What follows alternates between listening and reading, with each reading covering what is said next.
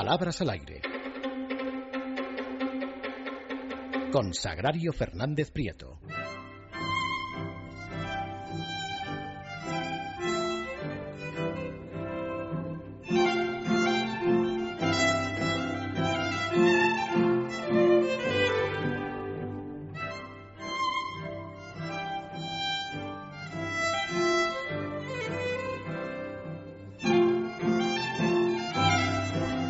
Ya estamos de regreso, está aquí Doña Sagrario y vamos a ver qué nos cuenta hoy. Muy buenas noches. Muy buenas noches. Voy a empezar con lo que nos ha mandado una oyente.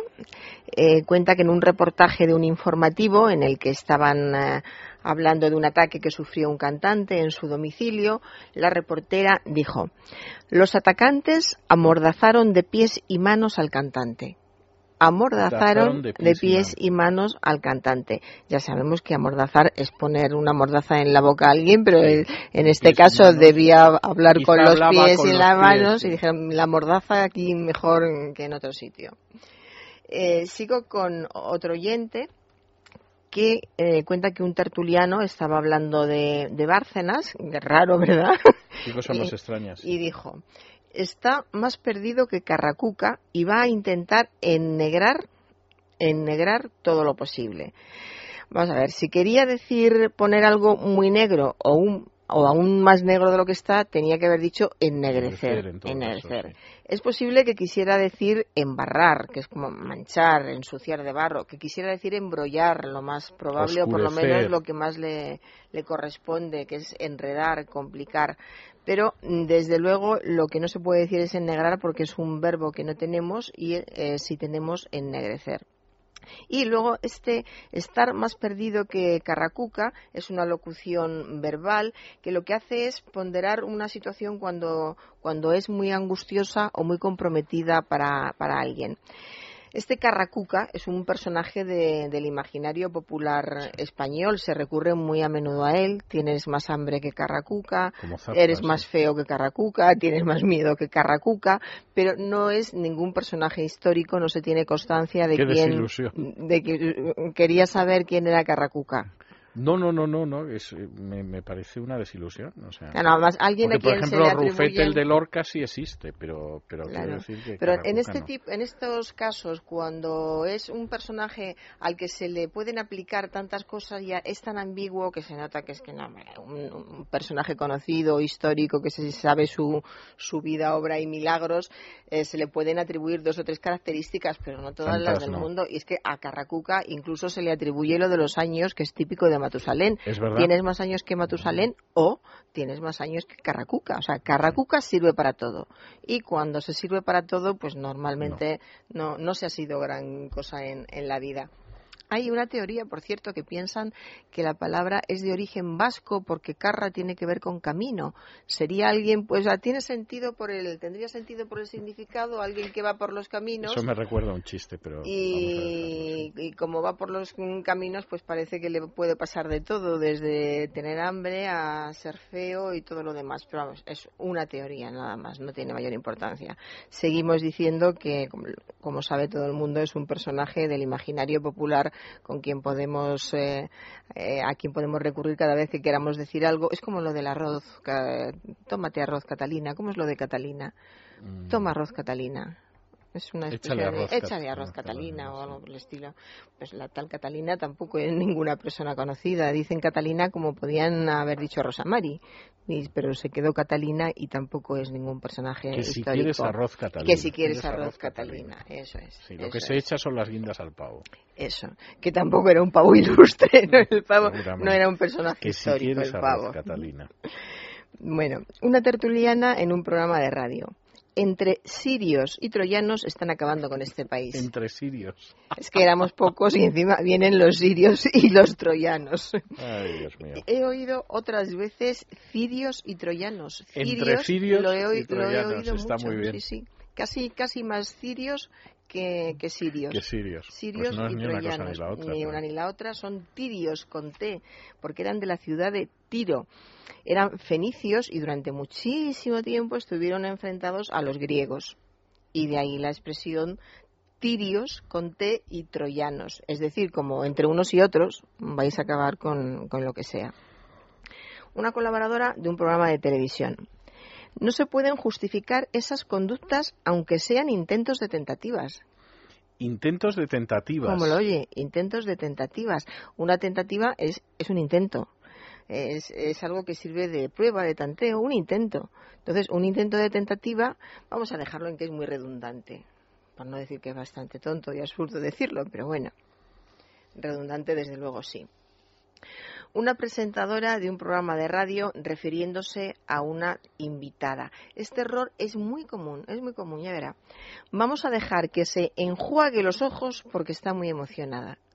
Se enjuague los ojos. En vez de se ah, se enjugue las lágrimas. Muy bien. Ah, claro, enjuagar es limpiar con agua, que además normalmente se refiere a la boca. Uno se enjuaga la boca. Y enjugar, que es una palabra muy bueno, es bonita por las los otros términos a los que se asocia. Enjugar es secar algo que moja habitualmente lágrimas y sudor. Enjugar las lágrimas es poético, aunque en realidad, se, bueno, en este caso podía haber dicho enjugar las lágrimas o que se seque, sin ir más lejos, que también hubiera sido correcto pero eh, enjugar las, las, lágrimas es muy literario, es poético, y, qué sé yo, es, es, de poesía galante y todo. Y entonces ella le enjugó primorosamente el sudor al guerrero y cosas por el estilo. Pero mucha gente, curiosamente, dice enjuagar, que es un poco absurdo porque si estás llorando y encima te echas más agua, pues eh, no, es peor, no paras, de, no paras de llorar.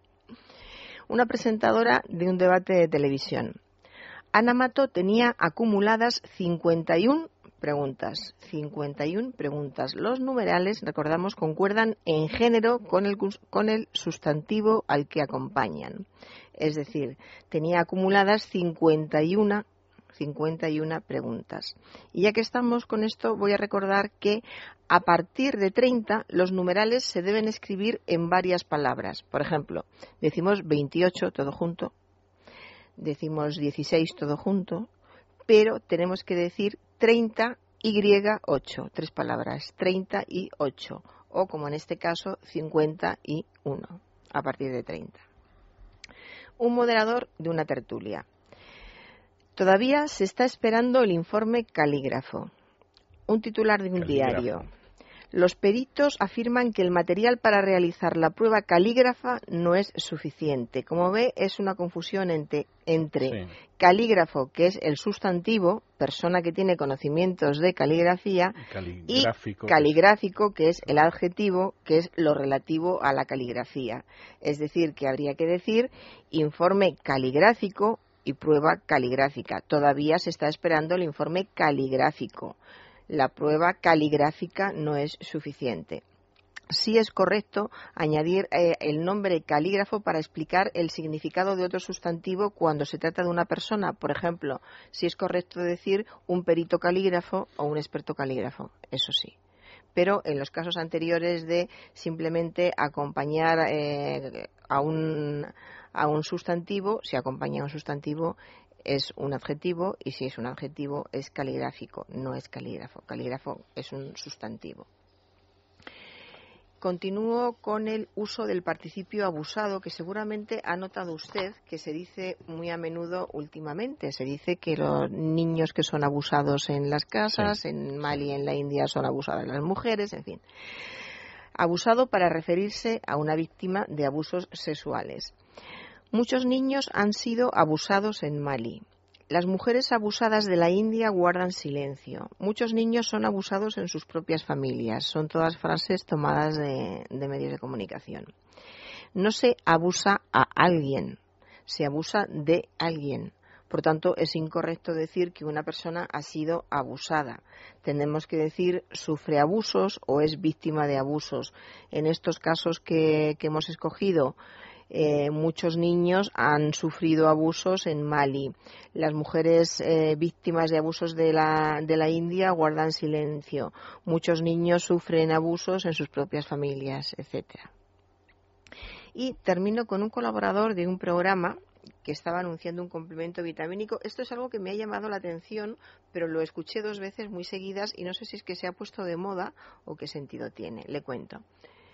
Dice el colaborador, entras en un segmento de necesitar algo que te estimule. entras en un, segmento. Y el, el otro caso es de un joven en un debate. Estoy en un segmento de no encontrar trabajo.